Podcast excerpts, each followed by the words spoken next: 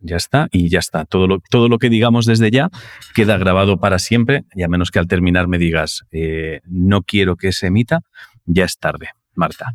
Em, no, a ver, contigo hablar para mí es muy curioso, porque vas a tener, además, voy a dejar que seas tú quien dé los titulares, yo creo, del por qué estamos hablando, ¿vale? En tu, en tu caso concreto, siempre me pasa lo mismo con gente que, que, nos conozco y es este, este rollo de la gente habitualmente de, bueno, habla con gente no popular. Y es como, yo no sé qué es ser popular y no popular. No hay una medida para mí que defina qué es ser popular y no popular, ¿vale? Entonces, yo ya eso me lo he cargado. Eh, eres Marta, quien te quiera buscar, que se vaya a internet y te busque, el nombre está en el podcast y ya está. Entonces, yo tengo que decir que contacté contigo porque contigo coincidí en la primera firma de libros que yo hice, si no me equivoco, que además fue en Sevilla, la primera de todas. Yo todavía no sabía, eh, no tenía ninguna respuesta de la gente de lo que había, ninguna respuesta eh, de charlar durante dos minutos. Tenías lo que son pues, las redes, algún comentario, etcétera, etcétera, pero no había podido vivir todavía nada de lo que pudiera suponer el libro en las cabezas de la gente. Y yo fui a esa firma como, bueno, pues vamos a firmar libros y ya está. Eh, me dieron algunas cartas y yo pensé, ah, mira, en las firmas te dan cartas y te cuentan historias, fenomenal. Más allá de intercambiar cuatro palabras, hay gente que mm, aprovecha para contarte su cosa en, en cartas y cuando leí la tuya pensé, esto es demasiado rock and roll. Eh, no sé, o sea, no, no, sé, no sé qué va a pasar de ahora en adelante si el día uno de las firmas me estoy encontrando una historia así. Entonces, como hay muchos puntos, voy a dejar que seas tú quien nos dé titulares y a partir de ahí empezamos a charlar en base a lo que surja. Entonces, pon tú a la gente, hazles un pica pica de lo que yo me encontré en la carta, por favor. Perdón, perdón por la palabra. se, puede, se, puede, se puede, se puede, se puede, ¿eh? no pasa nada. Se puede, Pero me estoy quitando. A ver, em, claro, la movida está en que a mí el audiolibro eh, sobre todo, y luego el libro me llega en un momento que es como, espera, no quiero creer en las señales, pero esto me está encajando de una forma muy bestia con cosas que yo estoy, que me están dando vueltas en la cabeza. Eh, y esto me está encajando. Además, en la carta te digo, sé por qué empezaste a hacer el informativo, porque me encajaba que estaba la cosa tan mal que había que dar como rollo positivo y hacer que la gente buscara cosas positivas, ¿no? Entonces pensé, vale, voy a hacer un hilo con las 10 cosas que me ha aportado el libro de Ángel Martín. Escribo el primer párrafo y digo, vale, esto es demasiado personal, no voy a hacer un hilo. es, entonces, te tengo que decir que eh, Claro, esto fue en noviembre del año bueno, pasado. El libro se publicó en noviembre, sí. La firma creo que fue en sí, noviembre, finales. Sí, sí. y cuando me invitaste al podcast, que me voló la cabeza, releí y dije yo, a ver qué le envié yo a Ángel, porque empecé a escribir en automático, a decir, a ver, a mí esto me ha encajado y creo que escribí cinco páginas de contexto para luego decirte por qué me había encajado la historia. Entonces, luego he visto que es como un resumen fabuloso de, momentos, eh, bueno, jodidos de mi vida, que están muy bien resumidos ahí, además explicado con todo el lujo de detalles. Sí, sí, sí, sí, sí, sí, sí, sí, sí. Haces una idea leve, ¿no? Sí, sí, sí, sí. yo necesito una ducha, ¿eh? Después de leer la carta, voy a, ducharme un momento. Entonces, claro, eh, además luego pensé, esto no se lo puedo enviar en frío y tiré que creo que la vamos, que es de recibo decir cómo, quién y te hizo llegar la, la, carta, pues tenemos una amiga muy querida en común que le dije, Clara Grima, le dije, Clara, eh, pasa esta movida, he escrito esto y bueno, entiendo que pues ya que está escrito y está escrito para, para Ángel, le puede venir bien saber cómo le puede volar la cabeza a alguien su libro y hacerle atar cabos. Le dije, Puedes leerlo porque te lo estoy enviando a ti, sería absurdo y tú ya valoras si se lo envías. Y bueno, pues eh, por eso estamos aquí. Eh, titulares, a ver. por eso me diste la carta. Todo lo que quiero es que la gente eh, tenga un momentito la sensación de tío que llega al hotel después de una firma, abre una carta de a ver qué pone y se encuentra con. Ahí, ahí es, quiero, quiero ubicar las cabezas de la gente en eso. Vale. Eh, a ver, yo soy un poco folclórico dramática, como buena andaluza, buena sevillana, aunque no tenga acento, entonces los titulares van a ser eso, pues lo que más me estás pidiendo. El otro día cuando le decía a una amiga que iba a estar contigo, le, bueno, una amiga también es conocida, Virginia Maestro, le dije, eh, tía, es que hay dos cosas que quiero transmitir, por las que acepté, ¿no? Sobre todo porque, bueno, pues tiene un poquito de exposición y de tema personal. La primera es que, bueno, eh, cuando tú sufres agresiones de las personas que te tienen que proteger en tu infancia, de tus padres, la movida está en que aceptas desde muy pronto que nadie va a venir a salvarte, que nadie te va a proteger. Porque son tus padres, nadie te puede proteger. Y deduzco, supongo, intuyo que a lo mejor esos críos de críos eh, no, nos van no, les va a llegar este podcast, o puede ser que sí, pero hay mucha peña, Ángel, yo creo que más de, las que de la que nos pensamos, que han sentido esa desprotección y ese decir, espera, es que en casa es donde me están mm, jodiendo la vida y es que además ni puedo hacer nada, soy menor, eh, estoy jodido. Y yo me busco yo las castañas, me saco las castañas del fuego o aquí nadie me va a venir a salvar. Eh, entonces, bueno, pues si a alguien le, servía, ¿no? El que yo charle contigo para decir, te iba a decir, mira, pues he salido hasta bien, bueno, bien no, pero he salido adelante, pues oye, ya valdría la pena que charlemos tú y yo y, lo que tenga un poquito de exposición esta charla. Este es el titular. Eh, luego, pues no sé, también, también me gustaría que cositas que tuviera a ti como llamado la atención, pues que me, que me preguntes, porque si no podemos hacer llorar aquí a, todo el que nos escuche. o sea, creo que, creo que mm, hay, algo, o sea, lo que más probablemente eh, lo, lo que más me voló a mí la cabeza, yo hasta ese, hasta ese momento, aunque sabes que algunas cosas hmm. suceden y existen, porque es sentido común, lo has visto muchas veces, em, y lo has oído, nunca, nunca había tenido probablemente una redacción tan detallada de la situación por parte de una desconocida. ¿Vale? Entonces, eso de alguna manera, eh, y luego con el tiempo se ha ido afianzando en mi cabeza, tengo la extraña sensación de que nos cuesta, o sea, que cuesta mencionarle a gente según qué cosas, excepto si intuyes que puede sospechar el nivel de dolor por el que has pasado. Sospechar, yo no he vivido ni mucho menos la profundidad de lo que tú hayas vivido, hmm. pero tengo la sensación de que es, se abre como una puerta, o sea, cuando la gente empieza a decir, ¿por qué cuesta tanto hablar de salud mental o de algunas cosas muy salvajes? Empiezo a pensar que eso se debería matizar y es no, ¿por qué cuesta hablar eh, con gente que sospeches que es que no va a entender nada de lo que le puedas explicar o que va a juzgar? Porque si entre desconocidos se puede llegar a explicar eh, con tanto detalle situaciones como la que tú me contaste, no es que no se pueda o la gente no se atreva, es simplemente la sensación de, ah, aquí hay un rincón donde no voy a ser juzgado, venga, barra libre de hablar, ¿no? Claro, es que mm, precisamente ahora te devolver esa pregunta. A mí lo, lo que me, me, abrió esa puerta para, poderte, para podértelo contar es el mismo motivo por el que yo le he contado mi historia a mucha gente, porque cuando la otra persona sale del armario, vamos a llamarlo así, de la salud mental y se expone, eh, bueno, pues como tú bien dices, es como, vale, aquí no me van a juzgar. La movida está, creo yo, en que, y es muy sano, porque yo te confieso, yo cuando dijiste de qué iba tu libro antes de leerlo, la primera reacción que tenemos todos es de poner una barrera entre los normales y, Ángel Martín ha pasado, ha pasado esa barrera y está en el lado de los locos. Y es algo que a mí no me pasa, es algo que me es ajeno. Es un, yo creo que es, un, es una protección que nos ponemos todos. El otro día en una conversación decía alguien que, el mal es genético. Y tú imagíname a mí, mi cara, ¿no? Padre maltratador premium, diciendo, no me jodas, ¿sabes? No, me jodas. Es cierto que, bueno, mm, las, ¿cómo te digo yo? Las habilidades sociales, las habilidades para relacionarte son como eh, unas cartas que te tocan en un reparto. Entonces, si es verdad que si, que si tu padre es un maltratador, pues evidentemente esas cartas, por lo menos en la primera infancia, van a tener que ver con la violencia todas. Y no con la violencia de es que me dan, me dan una paliza, que eso es lo más evidente, ¿no? Es el, joder, pues si te dan una paliza, tú no despalizas. Es que todas las maneras de interacción que aprendes, todas las, las cartas que están en tu mano, tienen que ver con la violencia pasiva, activamente, eh, con el sometimiento de la, de, que has visto en, las otras personas que también han sido maltratadas junto a ti.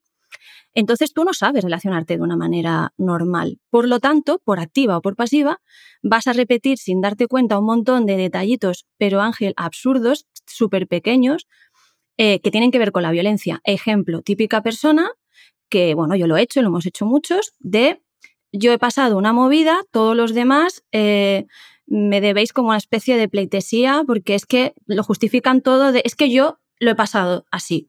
Y incluso de una forma eh, agresiva y violenta, como que es que yo soy la víctima, respétame. Yo soy la víctima, puedo hacer lo que quiera contigo. No, ¿sabes? Lo que pasa es que esa persona, pues evidentemente es la víctima, pero claro, tiene interiorizado ese, ese mecanismo. Mm, el otro día me decía Irene, compartí un tuit de, Irene Villa, porque me parece que su ejemplo es, es muy bueno para explicar todo esto. Em, Irene Villa no tiene piernas, esto es algo evidente, y ella dice que, cuando la gente le dice, oye, ¿tú te acuerdas del atentado? Dice, joder, me levanto todos los días y no tengo piernas. ¿Sabes? Quiero decir, Es, una, es una evidencia. Tengo un, tengo un recordatorio, sí. Sí, o sea, es que me, viene sonando. Pero pues ella tenía pues como dos opciones. Eh, vivir, y su madre ahí, pues por lo visto ya cuenta que desde el primer momento le dijo, no les dejes ganar. Eh, también lo dicen en Maisabel, no les dejes partir desde el rencor. Eh, porque es que entonces tienes un vínculo y un vínculo basado en la violencia, en el rencor y en el mal toda la vida. Salvando las distancias, por supuesto, la movida es un poco la misma, es, a ver, eh, sí, he sido víctima, pero voy a dejar que eso sea lo que sea protagonista en mi vida. O ya porque soy víctima yo lo hago todo bien. Pues probablemente si te has criado en unas movidas, lo vas a reproducir porque lo hacemos todos. ¿Qué pasa? Hay gente que ha tenido una estabilidad emocional o, unos padres en condiciones y no tiene que revisar todas las conductas que tiene. O sí, ¿sabes? Ya cada uno con su movida. Pero si tú ya sabes de dónde parte todo eso, pues, eh, pues te lo tienes que revisar. Y respondiendo a tu pregunta, yo me he pasado toda la vida teniendo pues mucho complejo, vamos a llamarlo genético, de decir, joder, vengo de aquí, eh, pues probablemente yo sea también esto. Eh, voy a analizar todo lo que hay aquí porque, mm, porque que no quiero ser esto, pero es que mira de dónde vengo, ¿qué hago? Eh, y además te das cuenta que la gente ya te mira con condescendencia cuando lo sabe. hoy en día no, hoy en día tengo 41 años, he trabajado esto muchísimo, te hablo desde algo que está ya trabajado y superado no se supera, pero sí colocado. O sea, quiero decir, yo no tengo algunas piernas emocionales y no las voy a tener, pero no pasa nada, tengo otras cosas. Irene Villa hace eh, hace esquí, está en un equipo de esquí, ¿vale? Y, eh, pero sí he tenido siempre ese complejo de decir, es que ya me van a colocar en otro sitio, ¿sabes? Lo típico de, bueno, pues esta chica, este chico, para lo, que ha vivido, demasiado. Eh, como que no se espera nada de alguien que, que viene de determinados lugares y, y, ese es el mayor error que se puede cometer con una persona que viene de determinados lugares porque si a ti no te dicen de pequeño, si a ti de pequeño te dicen que no hay límites, pues tú no sabes que hay límites. Si te dicen vienes de la mierda y no vas a salir de la mierda, pues probablemente no salgas. Pero me enrollo mucho. No, no, no, no, no, que va, que va, que va.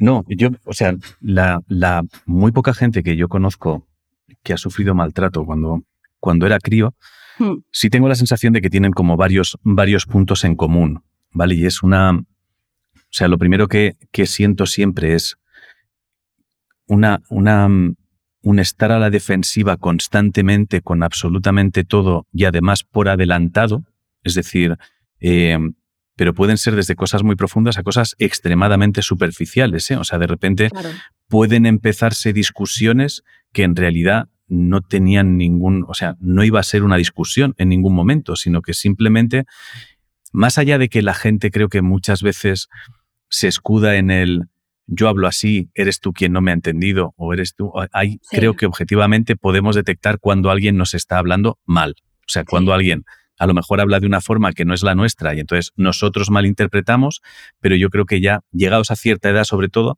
sabes cuando alguien te habla mal, te responde mal a ti.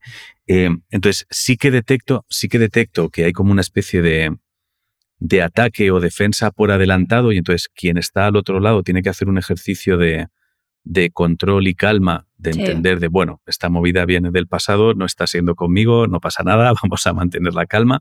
Eh, y también noto, y esto puedo estar súper equivocado, que esa actitud es especialmente con la gente más cercana. Claro. Muy pocas veces con los amigos, muy pocas veces. Es decir, pueden tener familiares em, que no han tenido nada que ver con el maltrato, que quizá lo desconocían, generalmente lo desconocían los que conozco, etcétera, y con ellos incluso se comportan mal y sin embargo con la gente que han conocido en otro sitio eh, no, tienen esa, no tienen esa defensa. Entonces, me llama mucho la atención porque es como si cuanto más vínculo emocional tuvieran con la persona, más defensas ponen. Claro. peor se comportan. Y eso me llama mucho la atención porque es incluso con gente que viene de fuera. Es decir, que no han tenido, que no saben nada de tu movida, o sea, que, llegan años después. Es que partes de una base que es súper guay, porque dices, uno sabe cuando le hablan mal, pues tío, no lo sabes. es que ese es el temazo. Mira, un psicólogo de, una asociación con la que colaboro, de familias colaboradoras, búsquenlo porque es una movida muy guay, eh, me dijo que tiene que ver con que Claro, es lo que te decía al principio. Si a ti no, perdona, perdona, por si acaso, ¿eh? me he malinterpretado. O sea, uno, no, uno sabe que le hablan... Has explicado genial. No, no, no, está genial, está genial. Ah, vale, vale. No, pero que digo que está guay porque es que has puesto, has puesto justo el dedo en la llaga de, de, algo muy guay, que es que en teoría todos sabemos cuando nos están hablando mal o bien. Y lo que te digo es que que alguien que ha pasado un maltrato en la infancia no lo sabe. Ah, vale, vale, vale, vale. Vale, vale, Y yo decía, y además hay una movida muy chunga, que es, ¿sabes esto que dicen que eh, las hijas de maltratadores acaban con maltratadores y los hijos acaban maltratando. Esta movida, como entenderás, yo la tenía en la cabeza desde pequeña, de decía, voy a ser como mi padre, o con tal, no sé qué. Claro, no es que busques que digas, ah, pues venga, voy a repetir, sino que eh, es lo que te es como conocido y, y, además no eres capaz de identificar las amenazas ni las líneas rojas ni cuando te hablan bien o mal, porque la movida es que si eso, si a ti alguien que te tiene que proteger eh, no lo hace, tu sistema de alerta se chusca. Y me lo explicaron con un ejemplo de los documentales de lados. La gacela que la persigue el guepardo. ¿Qué hace? Tu sistema de, alerta te dice huye o enfréntate. Entonces la gacela dice, venga, pues huyo porque enfrentarme no me puedo enfrentar. ¿Qué pasa cuando, lo habrás visto mejor alguna vez, la pilla a la gacela y se queda así como muñeco pero en un momento determinado eh, se puede zafar y sale corriendo, que dices, hostia, si parecía que estaba muerta y vale, eso es eh, colapso. Eso lo hace el sistema como diciendo, no podemos hacer nada, vamos a colapsarnos para guardar toda la energía y en el momento que se pueda hacer algo, salir por patas. ¿Qué pasa? Cuando tú te enfrentas a esa situación y por poner esos detallitos que le puedan a alguien poner en contexto, pues yo, por ejemplo, toda la infancia eh, bueno, pues tuve insomnio porque, bueno, mi padre maltrataba a mi madre absolutamente todas las noches y, y, bueno, pues física, psicológicamente, también me involucraban a mí en el maltrato, etcétera, pues estás colapsado todo el rato porque no te puedes defender de tu padre y no puedes huir. Entonces estás ahí como le llama, eh, como en supervivencia. Y eso va hmm. contaminando al cerebro porque el cerebro deja de entender cuándo hay una amenaza o no la hay, porque es una amenaza constante.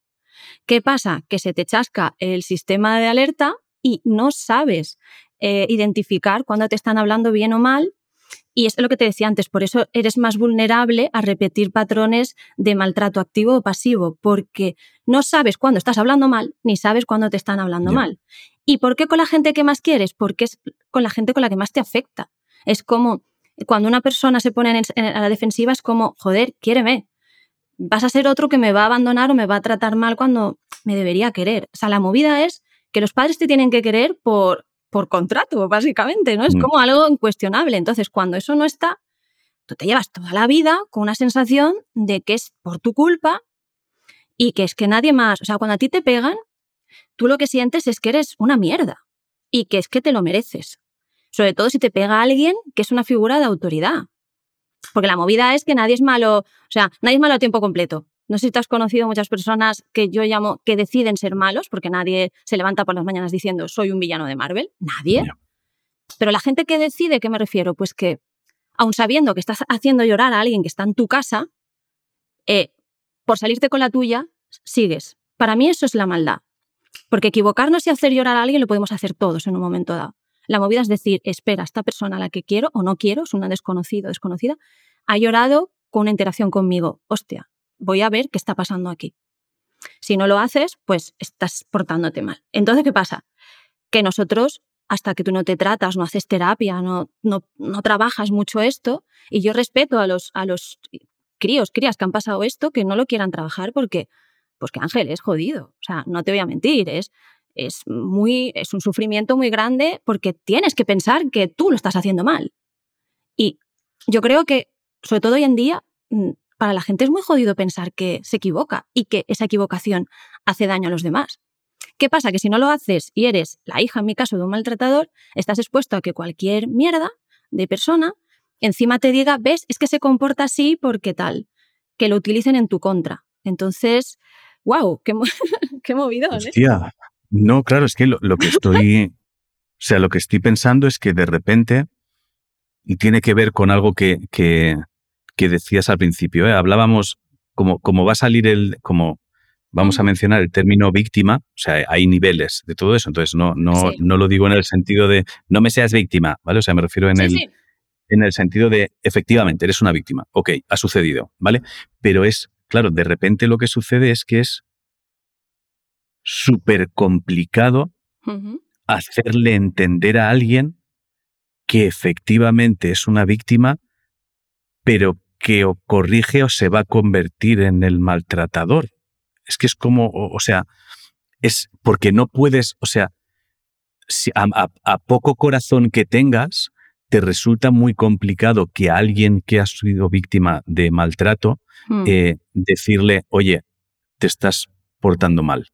O sea, estás repitiendo una serie de patrones que son los que te han hecho a ti y te estás convirtiendo. Entonces, es extremadamente delicado comunicarle eso a alguien, porque entonces la víctima lo que va a pensar es, me estás diciendo que encima yo debería tragar y no O sea, es como, es como de repente una, una bomba de relojería que puede estallar con cualquier palabra, acción, reacción o comportamiento de cualquiera que incluso esté intentando ayudarte, porque se puede malinterpretar todo, absolutamente todo. Y de hecho no sirve de nada, o sea, eh, el otro día me decían, pero es que tú no eres una persona violenta. Yo digo, a ver, yo me he criado y he crecido con, eh, lo que te decía, con las únicas cartas que conocía eran esas. Yo, pues a lo mejor no tengo fuerza, pero tengo, mm, pero hablo hasta por los codos, pues a lo mejor la violencia la ejercía verbalmente. Eh, pero mira, ahí Mm, te, voy a devolver, te a devolver la pregunta, te, voy a dar la respuesta. Decirlo no sirve de nada, encima te vas a cabrear, eh, porque a todos nos cabrea que nos digan la estás cagando, no hace falta que seas en nivel mm. premium, pero te tengo que decir que eh, yo cuando leí el libro tuyo sentí una profunda admiración porque para mí ejemplifica muy bien la respuesta a lo que me planteas por tu chica.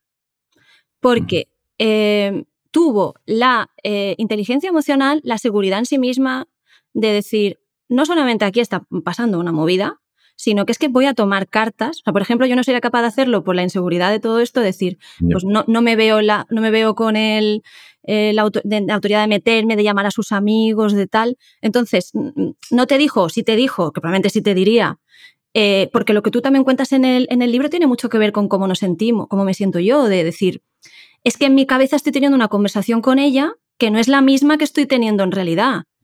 Porque en mi cabeza estoy, estoy enfadándome porque tú te enfadas conmigo y yo me siento despreciada o me siento que, porque no sé si me estás hablando bien o mal, lo que sé es que no me estás diciendo lo que quiero oír para calmarme.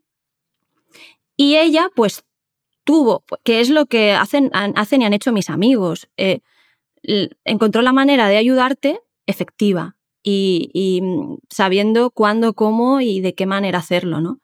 Entonces ahí te tengo que decir que, bueno, que ahí tienes la respuesta.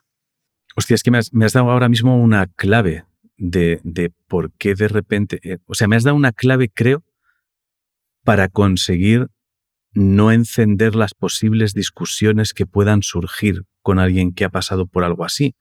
Porque generalmente tú le dices algo a alguien, empieza la discusión, los dos os acabáis encendiendo porque tú no entiendes por qué a ti te están hablando así, respondiendo así, porque tú estás tratando de ser bueno, la otra persona te está diciendo no sé qué, y me has dado la clave que es no me estás diciendo las palabras que yo necesito para que sean efectivas. No sé cuáles son, no sé cuáles son, pero estas no están siendo las que necesito.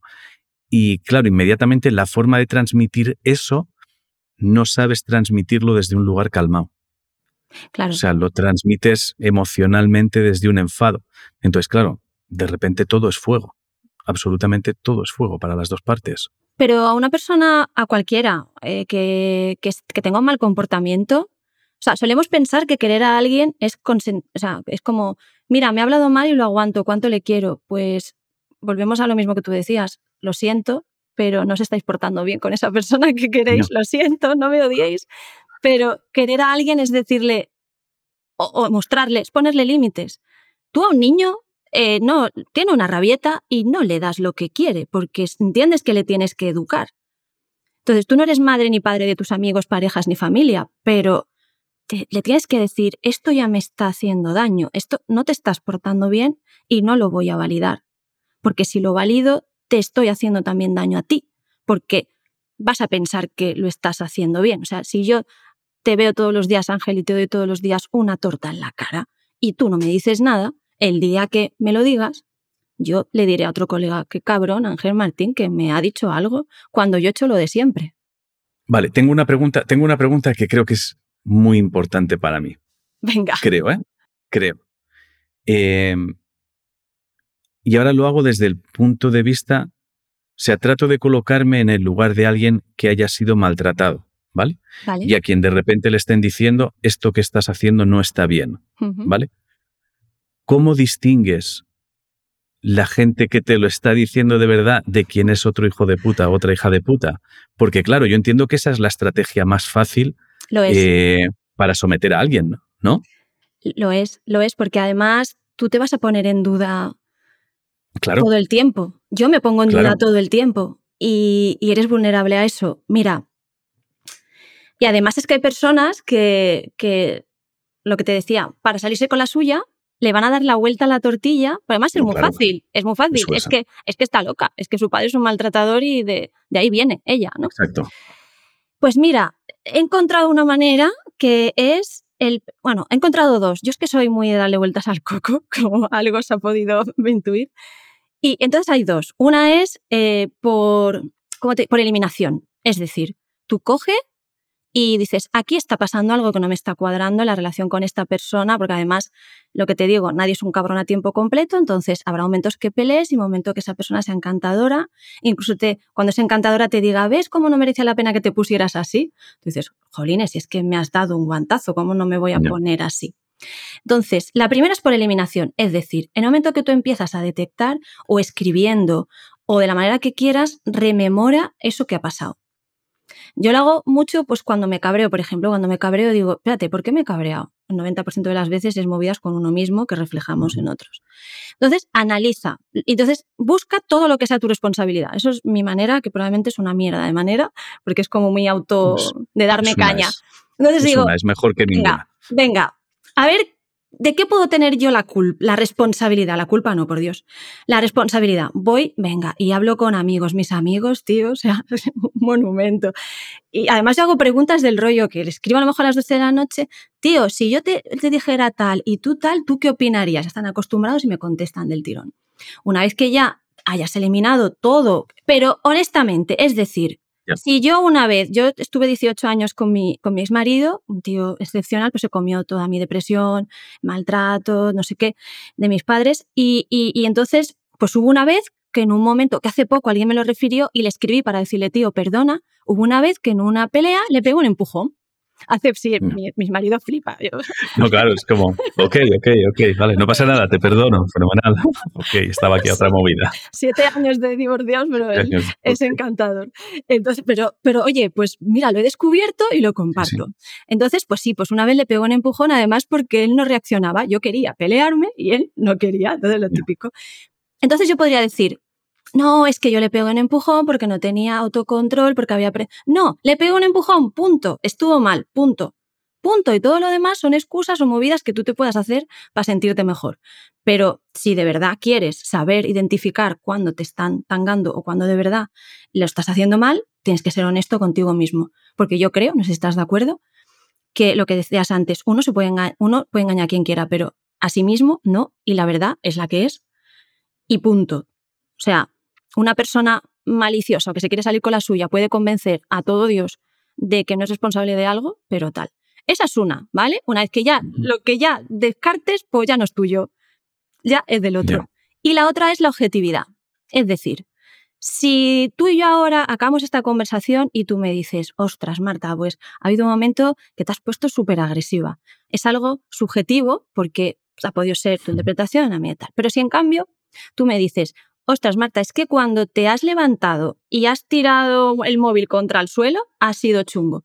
Y yo veo, y yo recuerdo que eso no es cierto, que yo no me he levantado en ningún momento, pues aunque sea pequeño, tengo un dato objetivo que yo sé que es verdad que entonces me hace decir, si, esta, o sea, si esto está mintiéndome en mi puñetera cara, para validar el resto de su discurso, pues ahí ya lo puedo poner en cuarentena. o sea, quiero decir, buscar elementos objetivos para darte cuenta si esa persona está te está manipulando o no. Yo no he encontrado estas dos, ¿vale? No, no, pero me parece, me parece que encontrar esas dos eh, te, ha, te, ha, debido requerir de una cantidad de años abrumadora probablemente. Y de dolor. no te voy a engañar. Sí.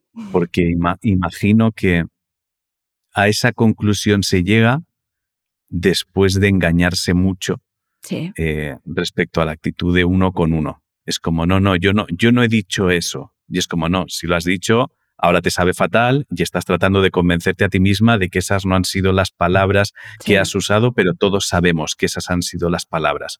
Em, y de repente es, creo, ¿eh? por, por la gente que ya conozco que ha pasado por cosas así, las conozco a muy poca gente, pero, pero los quiero mucho, entonces trato de ser milimétrico cuando empiezan a encenderse un poco con las palabras que dicen, porque hmm. para mí es súper importante las palabras que se digan. Entonces, notas que cuando les dices, pero si acabas de decir esto, y además yo soy, soy milimétrico, es no eh, recuerdo las palabras exactas para que no haya ninguna confusión. Enseguida notas, yo no entro al, al detalle ni nada, pero notas cómo tratan de argumentarse ya otra cosa. Es como ellos mismos empiezan una discusión con ellos mismos eh, y tratan de darle la vuelta a todo. Llega un momento donde la, conversación termina porque consigues rebajar eso y es bueno, vamos a tomarnos un café, no pasa nada. Pero llegar a, llegar a esos dos puntos que comentas eh, es, de, es, de, muchos años de hmm. esfuerzo y peleas con una misma. Sí, pero yo creo que en eso estamos todos. O sea, quiero decir que todos, como bien dices, nos autoengañamos porque lo que te decía antes, es que pensar que estás haciendo algo mal. Y, ahí, sí, ahí sí, ya esto ya es pregunta, ¿eh? Esta ya es pregunta, pregunta, que es, tú dices en tu libro, has comentado en las entrevistas que tú piensas que hasta que te pasó aquello, el brote psicótico, eras un gilipollas. Algo así he leído. Entonces, has hecho ese mismo proceso. Después, decir, ostras, es que me imagino que tuvo que ser durísimo, ¿no? En mi caso, yo creo que tuve algo que por, por frío que pueda sonar es una ventaja y es que yo perdí mi personalidad. Es que no tiene más. Es que yo, yo entro en el hospital eh, convencido de que el mundo es uno y yo soy uno y salgo sin que nada encaje. Entonces, mm, no había plan B. O sea, no es, no es que de repente tengas que, que reconstruirte, es que tienes que rehacerte, hmm. porque no hay, no hay motor. Entonces, bueno, pues es, muy distinto, es muy, muy distinto. Em, entonces, la, la dureza viene cuando durante esa reconstrucción que tratas de hacer milimétricamente consciente, eh, algunas cosas obviamente vuelven del pasado, porque cuando te estás reconstruyendo, pues actitudes, comportamientos inmediatamente se vuelven, se vuelven a instalar. Pero como tú estás siendo muy consciente con todo lo que estás construyendo, detectas las cosas de forma mucho más rápido. O sea, para mí, por ejemplo, uno de los momentos más difíciles para mí fue tener que asumir eh, que yo tenía un ego desproporcionado. Ya está, o sea, yo, yo soy la clase de tío que de repente eh, me había instalado en un lugar que era yo tengo razón porque, porque yo lo veo así y como yo lo veo así, yo tengo razón. Y es como no, como tú lo ves así, tú lo ves así. Eso no significa que tengas razón, significa que tú lo ves así y entonces si quieres empezamos un debate acerca de este tema y llegamos a conclusiones. Pero yo digamos que sentaba cátedra con mis opiniones y mis pensamientos y cualquier pensamiento o opinión de otra persona que, chocara con la mía, me parecía que estaban equivocados. Era, era muy difícil conseguir que yo escuchara, muy difícil, muy difícil. Eh, eso fue probablemente lo más complicado en mi caso. O sea, la sensación de, de tener que apagar de forma consciente el ego. Hmm. Eso fue lo más complicado para mí. Em, el resto estaba muerto, prácticamente todo. Entonces empiezas, empiezas desde cero. Es, es complicado el viaje de reconstrucción a medida que, o sea, cuando, cuando empiezan, yo creo la manera sencilla de explicarlo es cuando empiezan a aparecer cositas del pasado. Porque las tienes que ir matando. Porque está como conviviendo el nuevo con parcelas del viejo que quieren entrar. En plan, hey, me acuerdo que nosotros éramos, y es como ya, pero no, no, ya no vives aquí, ya no, ya no formas parte de esto. Y es, pero hombre, ¿cómo que? ese, ese es el momento duro, cuando, el, cuando el nuevo tú se va, va teniendo que apuñalar de forma consciente al, al viejo tú. Ese es el momento más complicado. Pero claro, no ha sido, no ha sido una reconstrucción, por decirlo de alguna manera, eh, que empezara de crío. Es decir, yo no, para mí es, es inimaginable cómo es, cómo es el momento en el que un crío sufre maltrato por parte de su padre.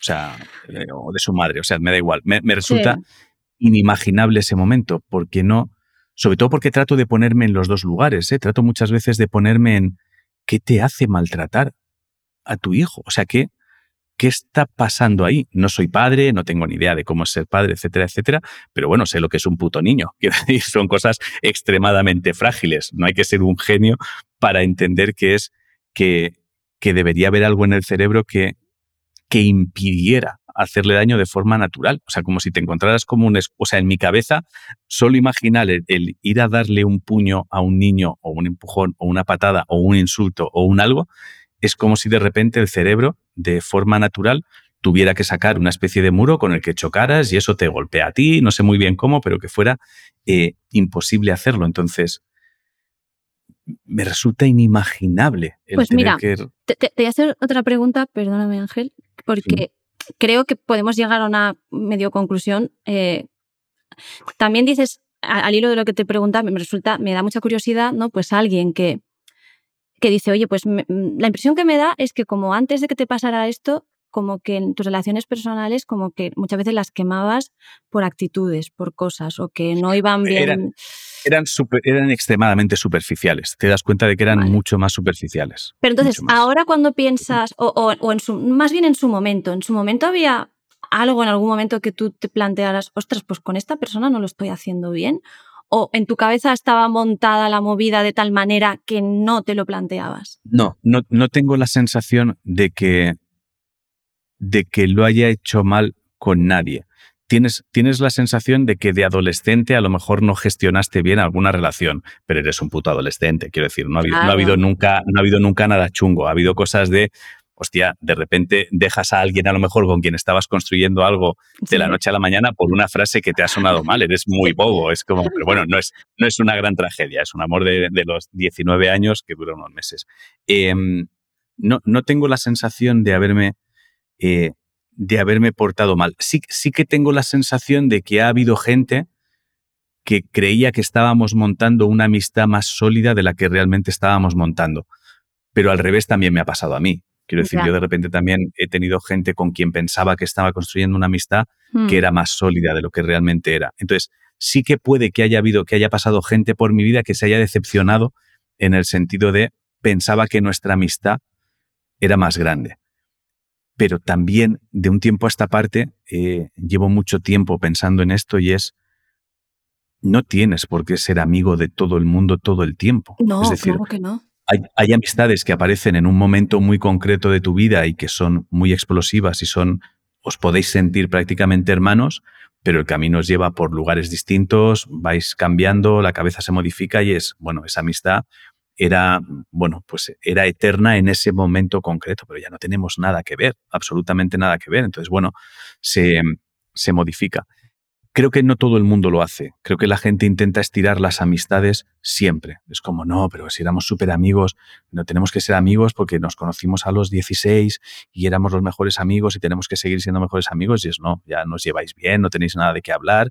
Cada vez que os veis, habláis única y exclusivamente de cosas del pasado, no os aportáis nada el uno al otro. Entonces, creo que la gente tarda en matar las relaciones, eh, las estira y eso acaba convirtiéndose en algo terrible que no vale para nada y son lastres. Sí. Em, pero no, yo no, yo no tengo la. Pero sí que, sí que en mi cabeza todo lo que yo estaba haciendo y mi comportamiento era el correcto. O sea, en ningún momento tuve la sensación de, de estar haciendo algo mal con alguien. Pero Mm. porque a lo mejor ni siquiera eh, piensas en. Hasta, hasta ahora, para mí, pensar en, en maltrato psicológico es algo que ni siquiera existía para que nos entendamos. O sea, yo el maltrato siempre lo había relacionado hasta hace muy poco con físico.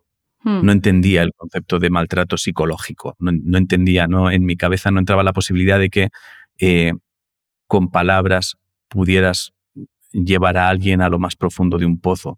No entraba eso, pero porque no, porque no me entra en la cabeza que alguien pueda pretender hacerle eso a No, alguien a quien supuestamente quiere. No creo que nadie quiera hacer pretender. Mira, lo- has dicho una cosa que, que lo estirar las relaciones. Al final todos queremos querer y que nos quieran. Eso es lo que mueve el mundo y bueno, hay gente que intenta hacer que le quieran o por lo menos se fijen en ellos de maneras muy locas, como algunos políticos, pero eso es otro tema. Pero al final es eso, es hacerme casito, eh, querer y que nos quieran. Entonces, yo creo que un, por lo menos es el análisis que hago, que un maltratador, porque además de manera de ser y de todo, físicamente incluso me parezco muchísimo a mi padre. Entonces, como entenderás, he tenido que desgranar un poco a ver de dónde... Y aún así no lo puedo saber porque soy parte, ¿no? Pero creo que la movida es que mm, la cagas, o sea, por ejemplo, yo soy la mayor de cuatro hermanas, mi padre me tuvo con 21, mi madre, o con 23, mi madre con 20. Eh, entonces la empiezas a cagar porque mm, con cosas, al principio más pequeñas, en principio le, pues para que no te riñan en casa le pegas cuatro gritos a tu pareja, seas tío, seas tía. Y luego ya, para esconder eso que estás haciendo mal o justificarlo, tienes que ir subiendo cada vez más. Y cada vez más y cada vez más. Y llega un momento en el que te has metido en una bola, es como mentir, te has metido en una bola tan grande que ya no encuentras manera de salir. Porque pasa una cosa, Ángel, yo tengo la sensación de que las personas que deciden portarse mal, los malos, no son felices. Con lo No, cual claro, no no, no, seguro. compensa. Nadie es como voy a ser malo. Mm, No, no, seguro, seguro que no. entonces es como una bola por salirte con la tuya, de por tener la razón. Es como, pues ya no me vale pegarle dos tortas a mi mujer para que se calle, sino que ahora tengo que ir a más. Y a más y a más. Y encima, pues la niña por culera que, que está despierta, pues también la tengo que anular, porque si no, entonces por ahí ella me va a decir cosas que me van a hacer replantearme lo que estoy haciendo. Es como, es como un niño que sale corriendo con los, las, tapándose los oídos y gritando para no escuchar la realidad. Los malos son cobardes. No todos los cobardes son malos, pero los malos son cobardes. Creo que esas, creo que van por ahí los tiros. Ya. Y hay, hay un momento en el que normalizas el maltrato. Sí. La pregunta es ¿cuándo lo dejas de normalizar? Vale, o sea, en, mi cabeza es, eh, trato de viajar a ser muy crío, ¿eh? Sí. Em, de- hay, hay, hay como tres fases, sorpresa, normalización y desnormalización, No. o, es, o asumes que eso es así. Es que tú no tienes otro. Es que tú no tienes otro. O sea, a ver, eh, detalles chungos, ¿vale? Momento de detalles chungos. A mí, a mí me llamaban monstruo con cinco años. Yo tenía que evitar que mi padre le diera patadas en la barriga a mi madre con seis y con nueve recogerla desnuda de la calle. Quiero decir. Y con 12, 13, 14, pues mi padre nos echaba y nos pasábamos, soy la mayor de cuatro hermanas, pues a mis dos hermanas medianas y a mí nos echaba a la calle todo el día. Entonces, para mí volver del colegio eh, con cinco años, con seis, y decir, vale, pues ahora deberes, después cama a dormir y después sesión de, de, maltrato psicológico en el salón mientras tú tienes insomnio, era lo normal. No puede haber sorpresa porque yo no conocí otra cosa. Vale. O sea, no hay, no hay un, Claro, es que con, es que con cinco años ese es esto, ¿vale? O sea, es.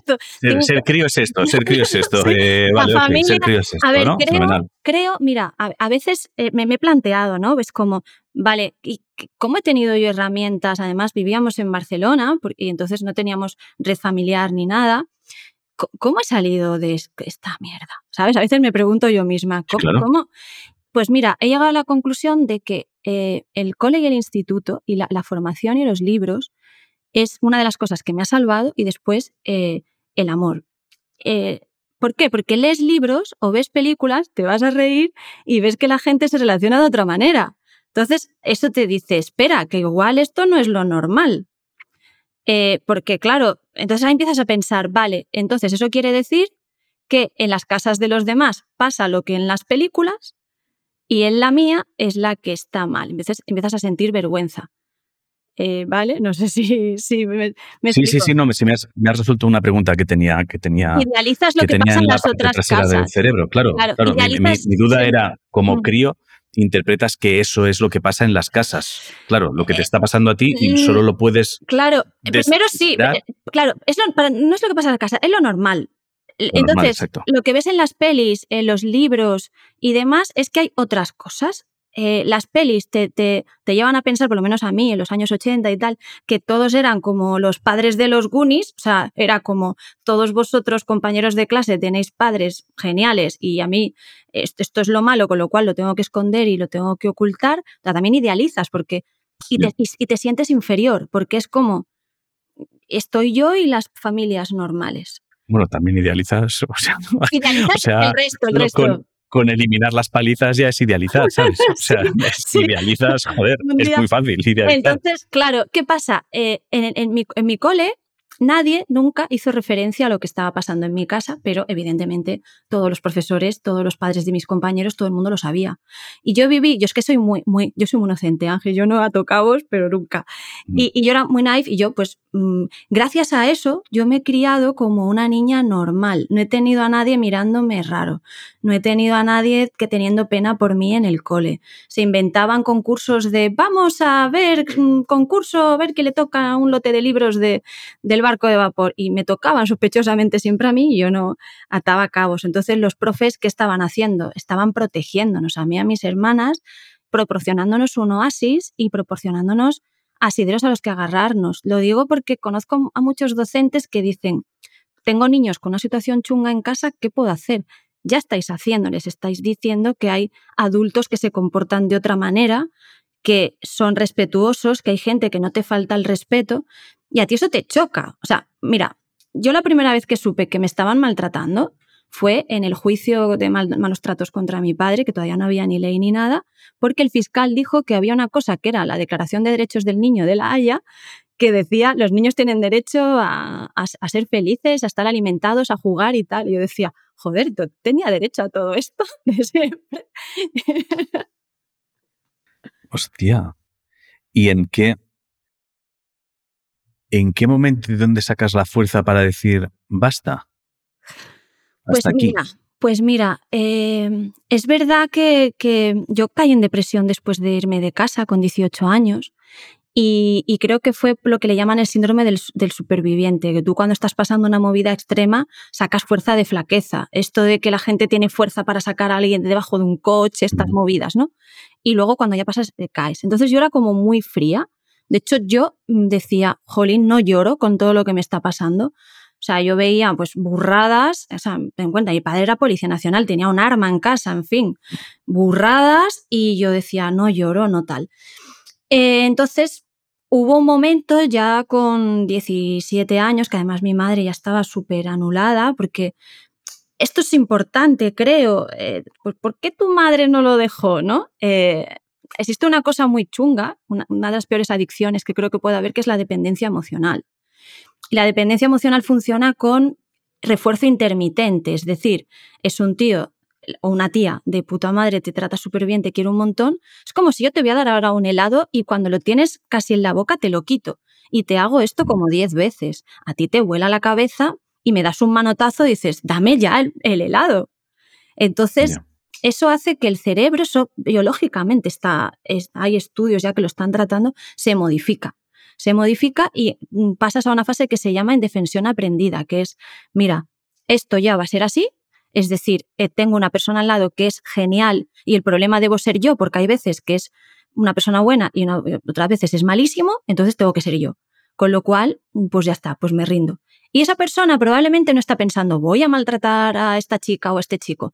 No, está lo que hablábamos antes, está pues en su movida diciendo, mira, esta persona qué débil es o, ¿sabes? Está, está pensando que lo está haciendo bien. Lo que pasa es que cuando se da cuenta que no, en lugar de rectificar o decir, como lo que tú dices, de, ostras, es que la estoy cagando en esto, pues va para adelante, va para adelante. O sea, cuando tú conozcas a alguien que se sale siempre con la suya, di, espérate, mm, no me está cuadrando. La tolerancia a la frustración igual la deberíamos trabajar un poquito, ¿no?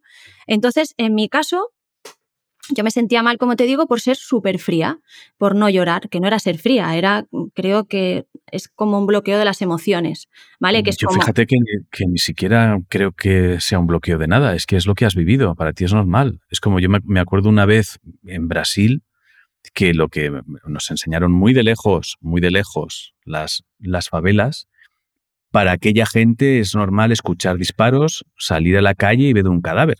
Para mm. nosotros, tras el shock, gritas, te escondes, no sabrías qué hacer, es la locura. Pero para ellos es normal.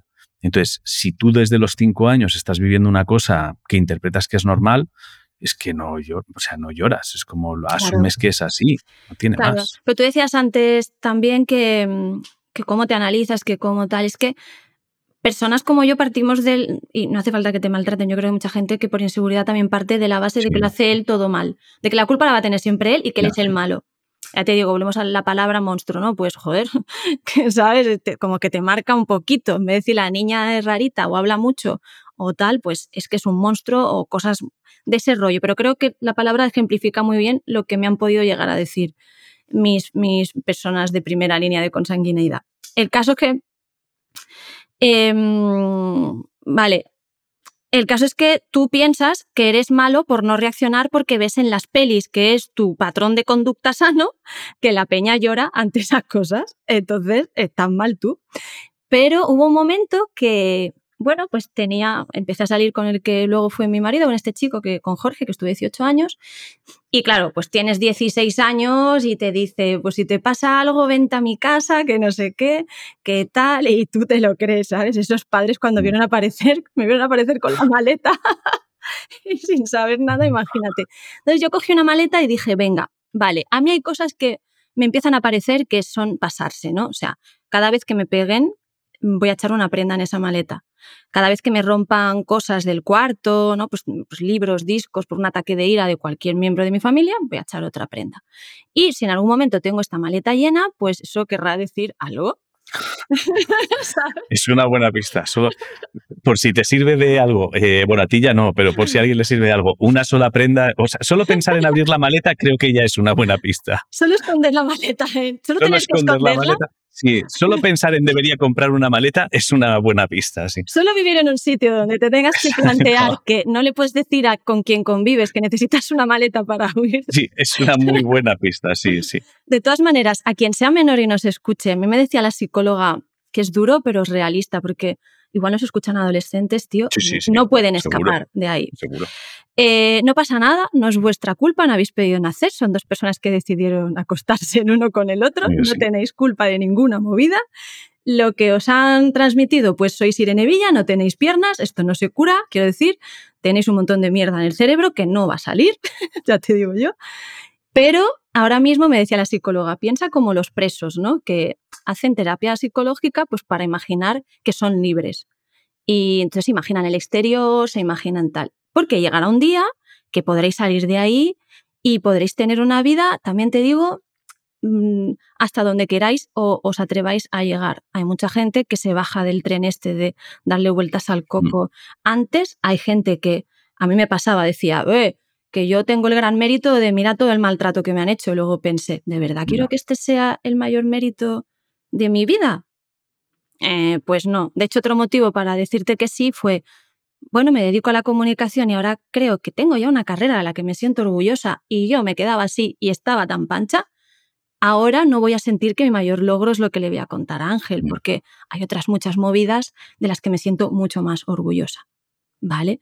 Entonces, mm, a, esos chavales decirles, oye, mm, ahora mismo no podéis, o sea, no hagáis la locura que yo hice, no os vayáis a casa. bueno, a ver, sí, si tenéis de verdad gente en vuestra red, guay. Entonces, pues, un día que tuve ya la maleta tal, pues fui a hablar con mi madre, le dije, oye, ¿cuándo le vas a dejar? Fíjate, mi madre tenía 38 años y yo 18 que ahora lo pienso y digo, desde hace unos años para acá pienso, hostia, es que con mi edad mi madre tenía cuatro hijas, no sé qué. Sí, sí. Y había pasado por todo esto, tal. Y entonces ella, es muy raro, no sé si alguna vez has hablado con alguien que tenía mirada de zombies, como que podías atravesar su mirada y ver atrás porque estaba vacía completamente. Y me dijo, bueno, yo ya esperaré a que sea mayor. Y que es verdad que pues, cualquier persona de mayor pues ya está más mansa, ¿no? Y mi madre me encerraba cada vez que salía, porque bueno, ya en esta situación ya nadie acaba bien y nadie, todo el mundo nos comportamos mal y acabamos, eh, las propias víctimas acaban maltratándose unas a otras, ¿no? Por esta cuestión de quiéreme, valídame, yo soy la víctima y tú estás siendo el cómplice porque la movida es que ahí nadie te salva. No solamente a nosotras, a mi madre tampoco la iba a salvar nadie ni la salvó nadie. Ni podía, ni pero porque ella tampoco se dejaba por lo que hablábamos de la adicción, ¿no? Y entonces, pues me escabullí cuando salió ella, salí corriendo. Me acuerdo además que mi suegro, que en paz descanse, estaba con Jorge viendo la peli de las 12 de la mañana del domingo, porque los fines de semana son el top para maltratos y cosas chungas. Nunca quedéis en fin de semana con alguien que no esté muy bien, ¿sabes? Y cuando llegan, yo así como escondida, como no iba a aparecer con el padre y tal, además no había móviles, yo le llamé a la cabina y me dijo mi suegra, no, están en el cine. Cuando sube el padre, llamo desde la cabina, mira Jorge Baja, que tal cual. Mis suegros, pues como mi segundo, o sea, mi padre, ¿sabes? O sea, se portaron de lujo y todo súper bien. Pero eh, pues sí que es verdad que, que es un poco supervivencia al final, ¿sabes? Luego hay recaídas, luego a mí me dijeron en el Instituto de la Mujer, no vuelvas, que tu madre va a volver con él. Mi madre, tengo que decir que nunca volvió con él. Dijo, mi hija no está en paradero desconocido, hasta este es el punto que hemos llegado. Nadie en ese caso se levanta un día y dice, venga, me voy yo, espero a que la echara, pero bueno, como la echaba todos los días, pues tampoco era tan difícil, y simplemente tuvo la fuerza. O sea, quiero decir, si estás siendo víctima de, de algo muy chungo, eh, no te quedes en, ay, la otra persona no está maquinando todo el día para maltratarte, olvídate de eso. Eh, tu ego, o sea, seas una víctima, tu ego, trabájatelo, pero sí encuentra la manera, aunque te parezca muy cobarde, de salir de ahí. Y si la manera es simplemente encerrándote en una habitación X meses y haciendo así para adelante y para atrás y pidiendo comida a domicilio, esa es válida.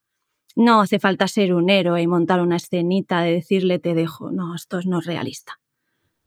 Hostia, era cuando has dicho lo de, lo de que tu madre le dejó, que tú estabas ya en paradero desconocido. Sí. Em, ¿Puede que influyera el hecho de, ya, ya no está la cría para tomar la decisión? O sea, él ya no... Claro, sí, totalmente, totalmente. Ella lo que pasa es que, claro, eh, la movida es que, pues eso, mi padre era una persona súper... Bueno, mi padre murió ya en 2019 ahogado en su, propio, su propia bilis mm.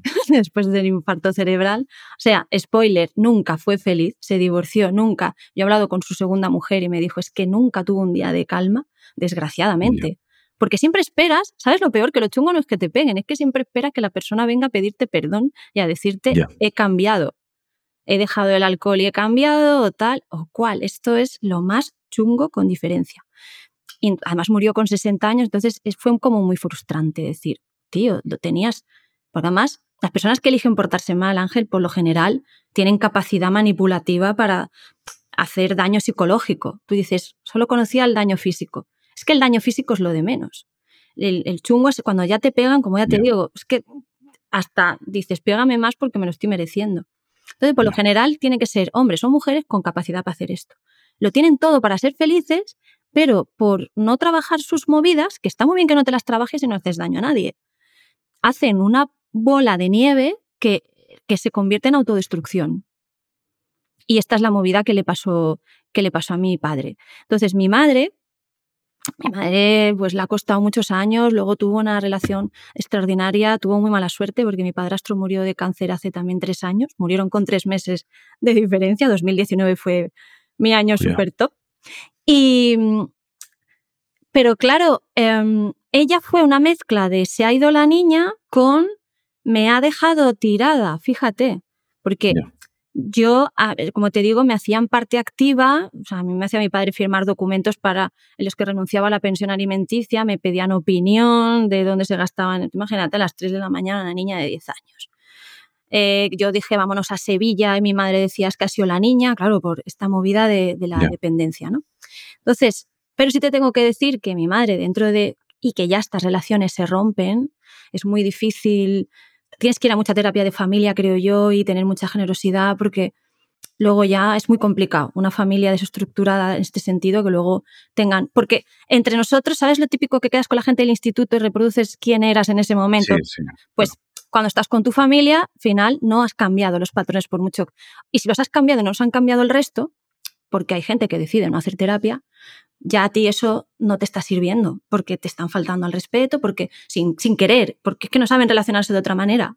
No pasa nada. Sobre, todo que es que no, no se... O sea, tú, uno, uno puede hacer un trabajo de, de reordenar las cosas, reubicarse, bla, bla, para poder convivir, bla, bla, bla, pero hay, pero hay cosas que no se pueden olvidar. Ya ni siquiera te digo perdonar, ¿eh? no, no, no entro en eso, me refiero a olvidar. Entonces yo creo que inmediatamente volver a juntarte con gente donde has convivido en un entorno que era eso, da igual, es que no... Ese no es el problema.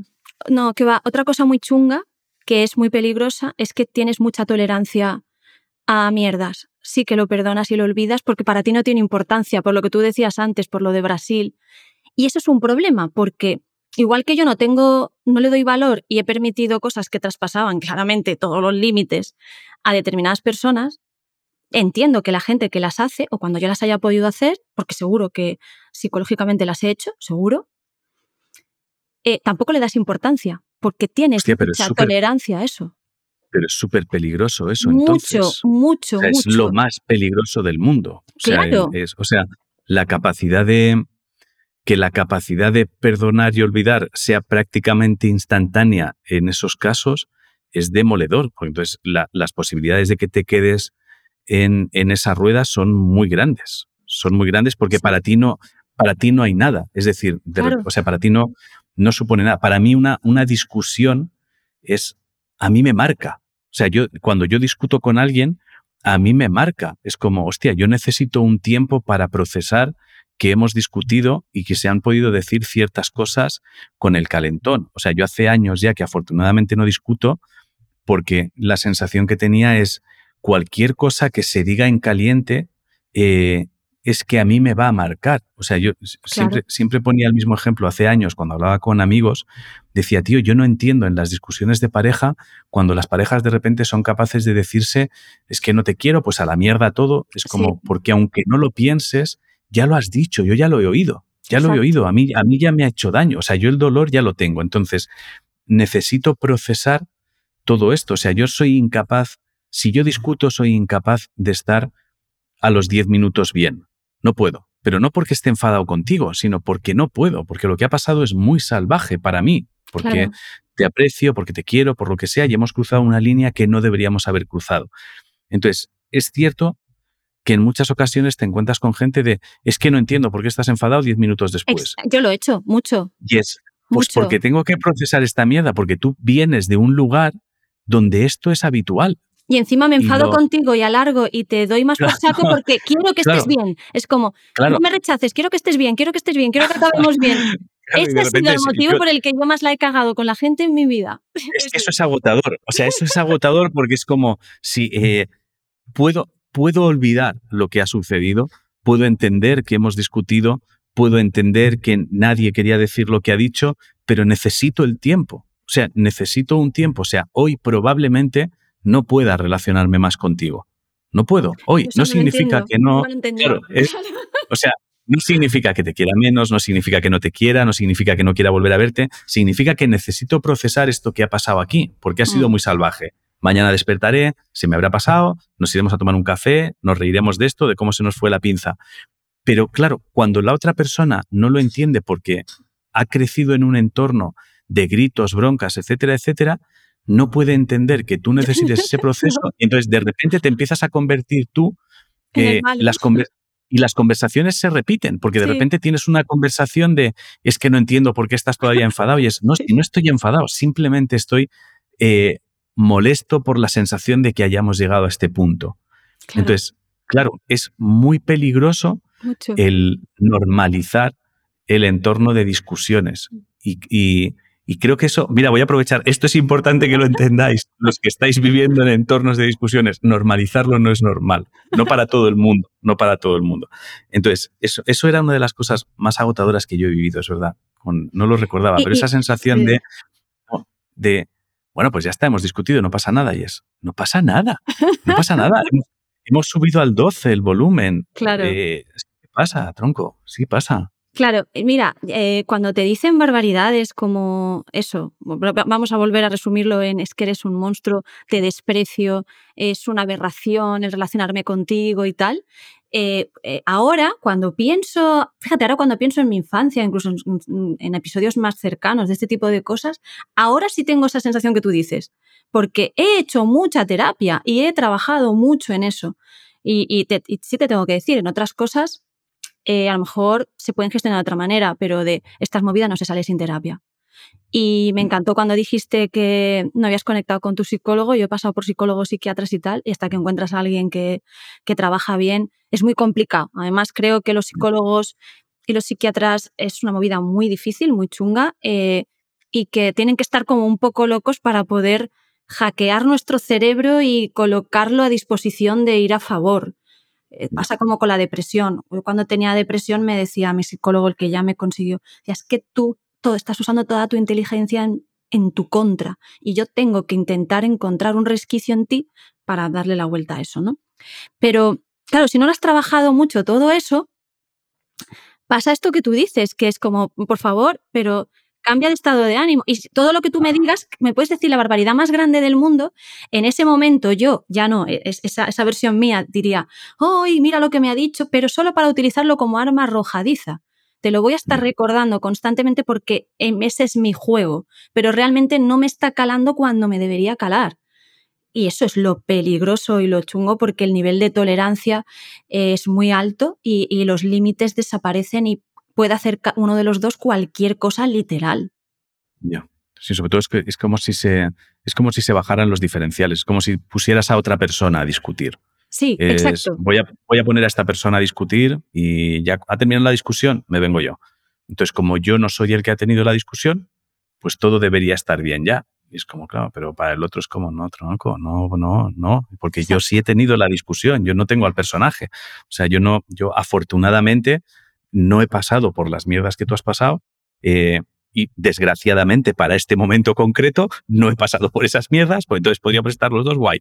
Pero claro, es, es como un choque, es, en realidad es un choque de mundos, Sí, creo, ¿eh? sí, Es un choque de mundos, totalmente. Es crecer en un mundo donde lo habitual es la violencia sí. y crecer en un mundo donde lo habitual no es la violencia. Pero te digo que incluso a tus colegas no los, o sea, yo no los validaría, es decir, que sí. No, no, claro. O sea, no, no. Esto pues conmigo no va, no es, es que voy a tener que medir claro. las palabras, no, tío. Si Claro, no, no, no. lo que- amigos, o sea, sobre todo el, el problema para quien no ha crecido en ese mundo o no conoce ese mundo mm, es que tratas de acelerar tus procesos para poder estar bien antes, pero claro, eso no se empieza a convertir en algo antinatural. Entonces tú mismo notas que hay muchas cosas que se van acumulando.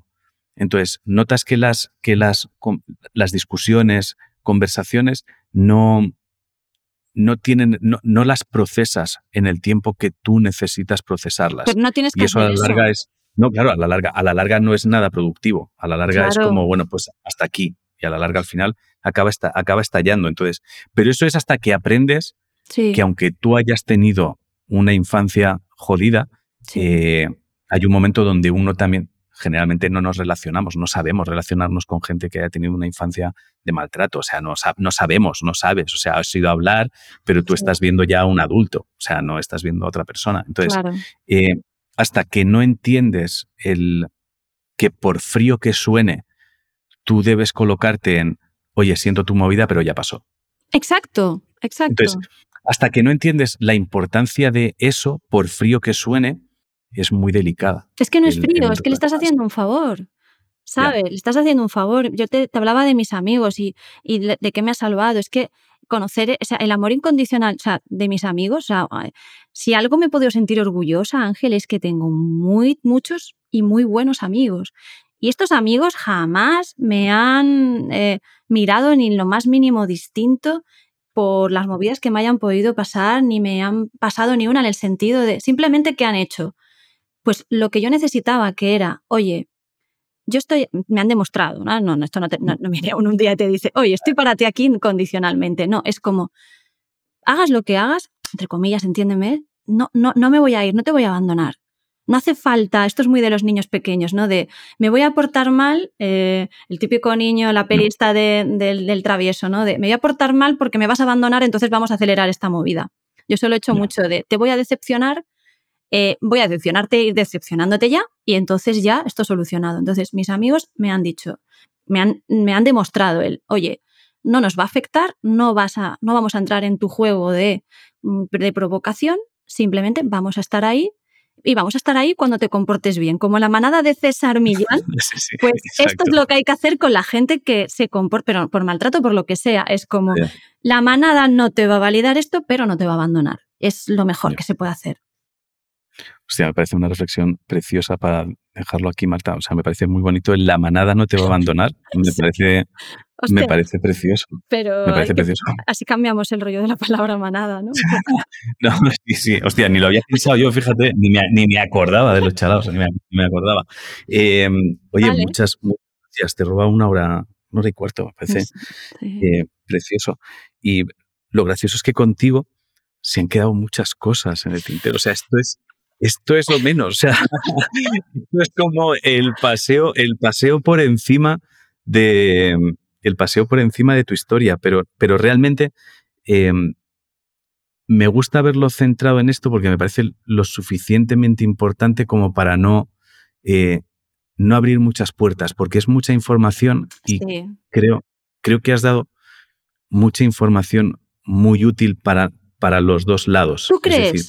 Porque eso me preocupa, que les sirva... No, vosotros, sí, pero vosotros no os enteráis nunca. O sea, vosotros siempre, siempre venís con el agobio de necesito decir todo esto para que quede súper claro y luego creéis que no habéis dicho nada. Yo tenía una lista, una lista de, sí, sí, lo sé, sí, lo sé, sí, lo sé, mis teorías. Sí, lo sé. Y al final a mí lo que me tranquiliza de todo esto es que además todos estamos en contactos, las charlas se pueden repetir, se pueden hacer partes 2, partes 3, partes 10, me preocupa cero. Pero es muy divertido porque todos eh, creo que todos venís con tantas ganas de aportar que, que os creéis que no habéis dicho nada cuando termina.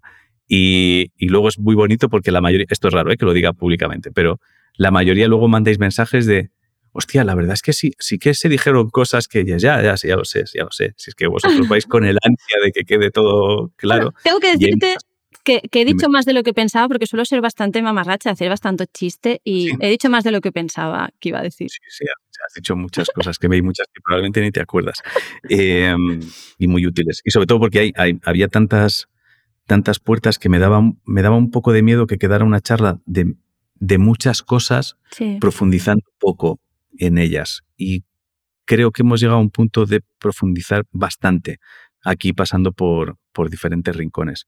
Entonces, eh, solo me queda darte las gracias. No sé si hay algo que sí que quieras decir sí o sí antes de que le dé a esto a esto. Que estaba muy tranquila porque estaba muy tranquila porque sabía que estaba en buenas manos, así que no me he equivocado, gracias. No sé por qué hacéis ese salto al vacío de fe, ese salto absurdo de fe. Bueno, porque yo también me dedico a, charlar con gente, vamos a, vamos a tener que decir entrevistar y, y sé cuando cuando alguien puedes decir, y además que creo, no sé si me equivoco, que es la primera vez que has hecho una de estas charlas con guion previo, ¿sabes?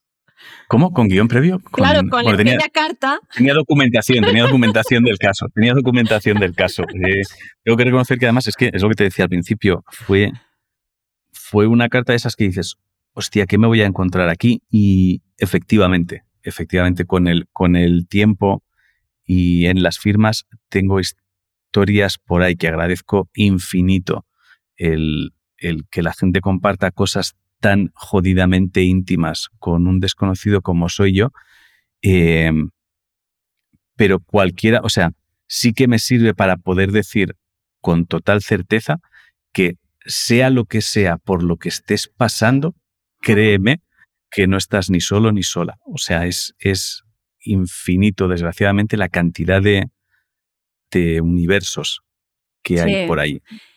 Y lo último, ya te dejo despedir. Consejito así para, que lo decís mucho en otras charlas, meditación, comer bien, descansar bien, ejercicio y música. Un día, en algún contexto, tenemos que hablar tú y yo de música, que es lo que, la, otra cosa que salva a la, que nos salva, tío, en general.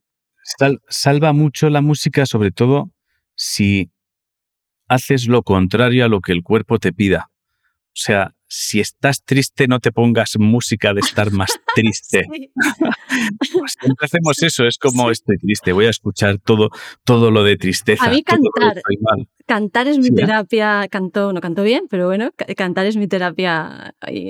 no, no sé tocar instrumentos, pero imagino que también debe ayudar. Yo descubrir, descubrir es mi nueva terapia.